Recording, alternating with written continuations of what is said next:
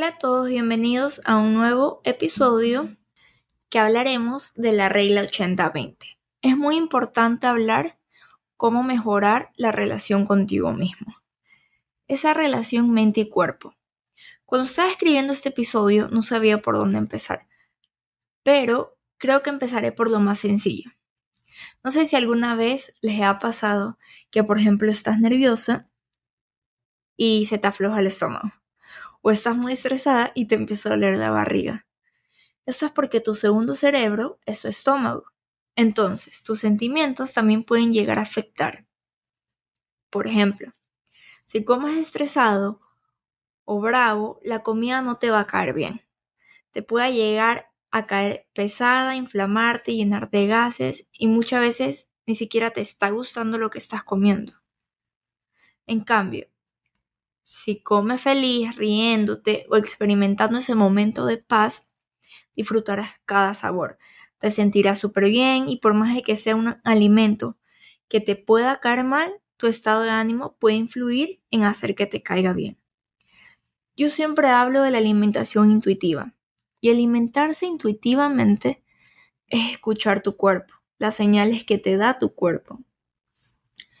Porque a todos nos da señales y podrán preguntarse, ok, tengo que empezar a escuchar mi cuerpo y esas señales, pero ¿cómo sé si mi cuerpo me está dando una señal? Y aquí es donde les voy a poner un ejemplo. Les doy mi caso. Los pimientos. A mí los pimientos me caen pésimo. Yo los amaba, los comía con frecuencia, pero me caen mal. Cada vez que como un pimiento, el primer síntoma que aparece es inflamación, gases y dolor abdominal.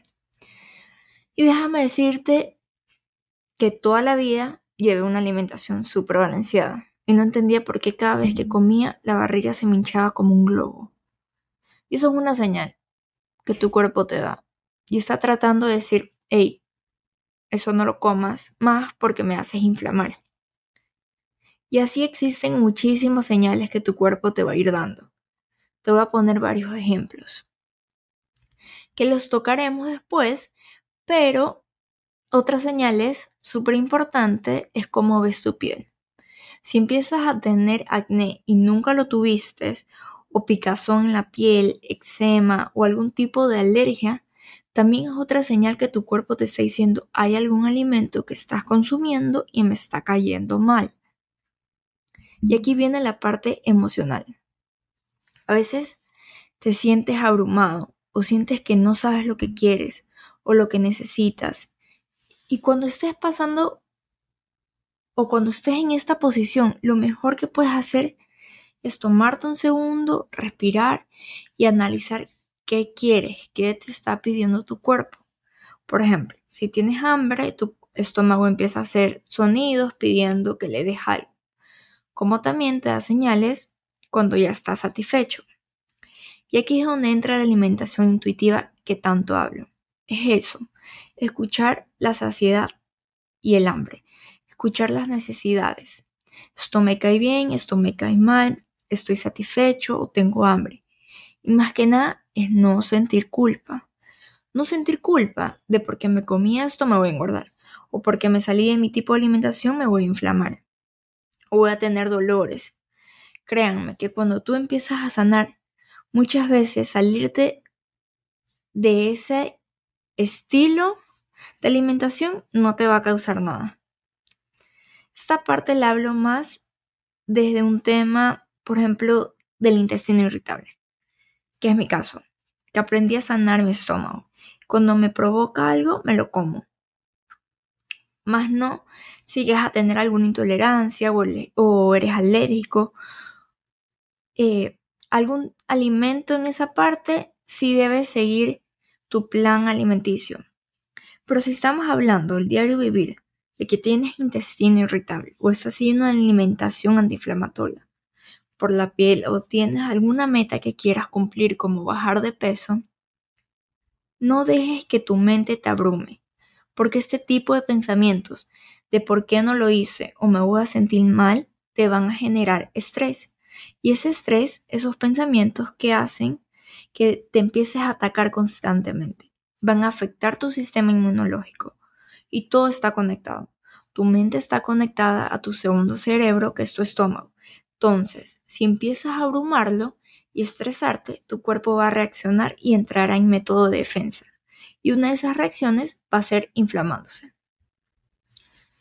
Yo pasaba enfermándome el año pasado bastante.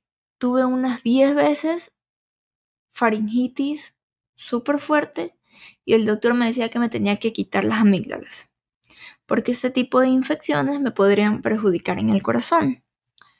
Y créanme que hice de todo para que eso no pase. No pasó a las finales, pero créanme que hice de todo. Tomaba vacunas orales, siempre me ponían sueros de vitamina C y aún así pasaba enferma. Y muchas veces a mí me tenían que poner suero porque ya no toleraba los antibióticos. Y claro, me estresaba, me, estresaba aún más porque me dolía demasiado el estómago, muchas veces vomitaba porque ya no toleraba meterme un antibiótico más, pero tenía que combatir la infección, entonces era el estómago o la infección que tenía. Cuando empecé a escuchar mi cuerpo y lo que me pedía, y una de esas señales eran, por favor, ya no más antibióticos, ya no más enfermedades. Llegué a llorar por decir, no me quiero enfermar más. Y empecé a sanar. Empecé a escuchar mi cuerpo. Es fácil decirlo, pero créanme que yo entiendo que es un proceso largo y por eso eh, una de mis misiones de lo que estoy haciendo es eso, tratar de poder apoyar a otras personas que estén pasando por este proceso de sanar y escuchar tu propio cuerpo. Empecé a tomar vitaminas, como vitamina C constantemente, obtener esas vitaminas en las propias frutas, vegetales, proteínas, llevar un camino sin culpa, hacer ejercicio, hacer baños de sol y más que nada dominar a tu mente. Y no es nada fácil. Hasta el día de hoy lucho. Pero cada vez que siento que me voy a enfermar, aumento mis dosis de vitamina C, procuro comer más vegetales, hacer infusiones. Entonces, ¿Cómo aprendes a dominar tu mente? Empieza a tener disciplina contigo mismo, empieza a tener una rutina, ponte metas a corto y largo plazo. Y esto es algo que lo vas a ir haciendo de a poco. Como siempre digo, es un paso a la vez. Siempre que vas a empezar, es con un paso a la vez. Y esa es la relación mente y cuerpo dominar, decir, ok, tengo este problema, en mi, caso en mi caso tengo un intestino irritable, empiezo a aplicar una alimentación intuitiva en la cual escucho cuando mi cuerpo me dice, no, ese alimento no nos está cayendo bien. O comimos algo porque nos provocó y no pensamos, me va a caer mal. Piensas, ok, me comí esto, la siguiente comida la hago mejor. Y la parte ansiosa la puedes trabajar poniéndote metas, como dije, cumpliendo estas metas, hacer una lista de prioridades, tareas y lo que cada día debes cumplir. Esa es la manera que yo encontré para sentir paz mental. Más que nada, la vida no se trata de andar con estrés. Empieza a liberarlo. Haz ejercicio, medita, escribe, abraza a alguien que quieras, diviértete, disfruta, porque de eso se trata, de escucharte, siempre escúchate. Créeme que por más de que haya personas que traten de ayudar, solo tú vas a poder resolverla, porque tu cuerpo es tuyo, las señales son para ti. Lleva una alimentación intuitiva en la que tengas balance, no sientas culpa si te saliste de tu estilo de alimentación no pienses en que fue la peor decisión porque es importante disfrutar esas pequeñas cosas que tanto nos gustan. Protege tu barrera intestinal. Nunca lo entendí hasta que me tocó vivirlo. Cuando tu intestino está sanando, empieza a absorber mejor los nutrientes. Come frutas, vegetales, proteínas, porque ahí están muchas las vitaminas que necesitamos. Y como tip, les dejo algunos suplementos que me han ayudado bastante, como el omega 3, la vitamina D, vitamina C, la glutamina, la vitamina K2, que te ayudarán a desinflamar, a reparar tu barrera intestinal, elevar tu sistema inmunológico y mejorar tu estado de ánimo.